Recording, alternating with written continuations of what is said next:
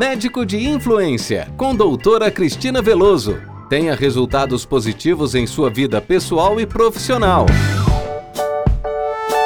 Rotular alguém como competente ou incompetente pode parecer arbitrário e até mesmo radical, mas todas as pessoas devem possuir um determinado nível de competência que a capacite a executar o seu trabalho.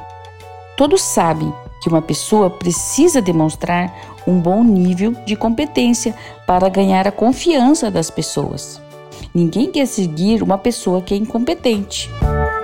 Competência vai além das palavras, e o que está em jogo é a habilidade da pessoa de dela se comunicar, dela planejar, dela executar e de fazer tudo de uma forma que as pessoas, os outros, a conhecerão pela, pela habilidade que ela tem, pelo que ela faz, e daí vai desejar segui-la. A competência precisa estar presente em cada nível de uma organização. A incompetência, ela não deve ser tolerada. Por quê?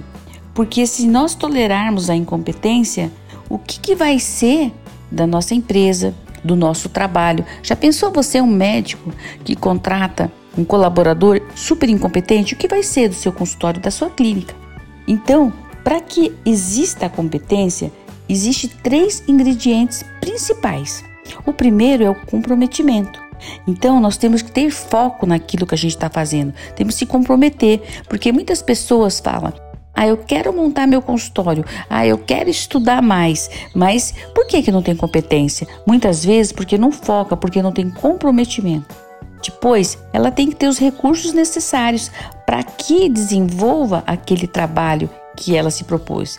Por exemplo, se ela quer montar um consultório, lógico que ela vai ter que ter recursos para isso. Ela vai ter que ter outras fontes. Como que ela vai conseguir aquele recurso para montar o consultório?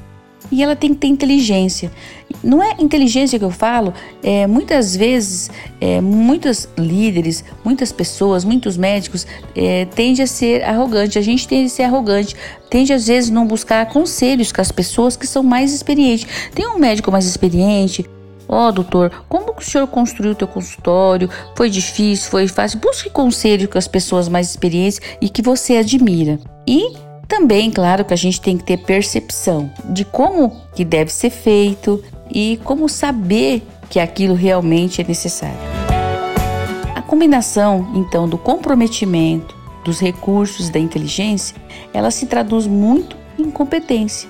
E a competência vai levar a gente a fazer aquilo que a gente quer fazer e que a gente deseja fazer da melhor forma possível porque Deus é excelente em tudo que ele faz. Claro que a gente sempre tem que buscar a excelência. É isso que faz uma pessoa seguir você. Ela vê, ela determina que você é competente. Lógico, você pode ter um amigo e ele pode ser competente ou não. Você só vai segui-lo se ele for competente. Senão, vai ficar na base de amizade. amizade não é sinônimo de lideranças.